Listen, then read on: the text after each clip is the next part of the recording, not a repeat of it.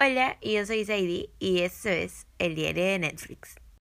Hoy te traigo nueve datos sorprendentes acerca de la historia de Netflix que probablemente tú no sabías. Una de las más grandes curiosidades de Netflix tiene que ver de cómo surgió esta idea. Todo comenzó cuando su fundador le hicieron pagar una multa de 40 dólares por devolver tarde Apolo 13 en Blockbuster. Años después de este suceso, el CEO de Blockbuster se negó a comprar Netflix por 50 millones de dólares.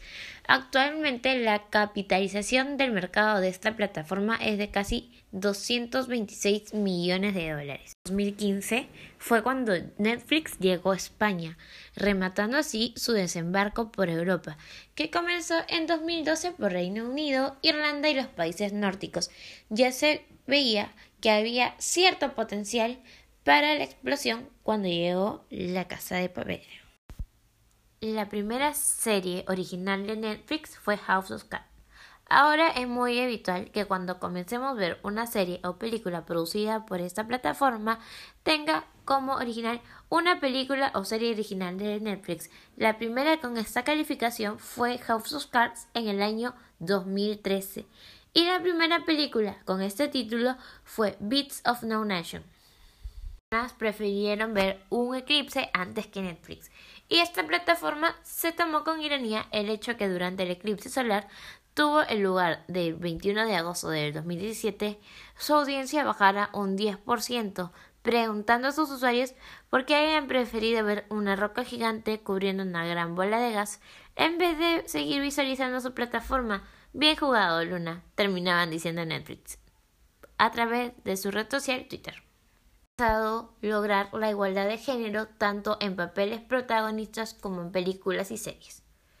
Esto ya que Netflix pidió a la doctora Stacy L. Smith, fundadora y directora de la iniciativa de inclusión de USA Annenberg, que estudiese a sus series y películas encargadas en Estados Unidos durante dos años, desde 2018 a 2019, el informe concluyó que de los 22 indicadores de inclusión para películas y series, 19 mostraron mejoras de un año para otro.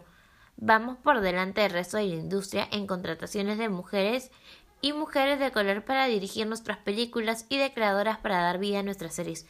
Además, hemos alcanzado la igualdad de género en papeles protagonistas tanto en películas como series. Esto explicaron, ya que Las chicas del cable fue la primera la serie original de Netflix en español. Cobrar por ver Netflix para algunos sería el trabajo de sus sueños, especialmente para mí. Pero esto es real. Existe gente que se dedica a ver puro contenido exclusivo en Netflix y cobra por ello. En el año 2018, Fast Company hizo un reportaje sobre los etiquetadores o Tigers de Netflix, un equipo de 30 personas encargado de ver películas y series para ponerles las etiquetas correspondientes. ¡Qué buen trabajo! Hay un laboratorio para comprobar si todo va bien en móviles. Poco a poco, Netflix ha ido indagando desde el PC a la TV hacia los dispositivos móviles. A día de hoy, millones de personas ven sus series y películas favoritas en sus celulares, moviéndose de aquí para allá, en la casa, en el trabajo, yendo a, a estudiar, o donde sea que nos movamos, usamos el celular para ver nuestras series. Por lo que, para brindar una mejor calidad para sus usuarios, esta plataforma ha decidido afinar el funcionamiento de sus aplicaciones. Es uno de los principales objetivos de la compañía. Para conseguirlo, en los gatos hay 6 torres de telefonía móvil, todas ellas dentro de un laboratorio, dentro de cajas aislantes de interferencias.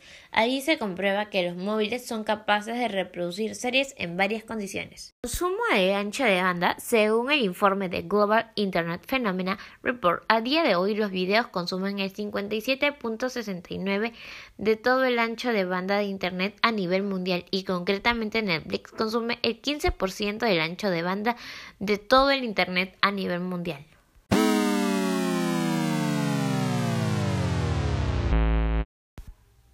Eso fue todo en el diario de Netflix. Nos vemos en el siguiente episodio.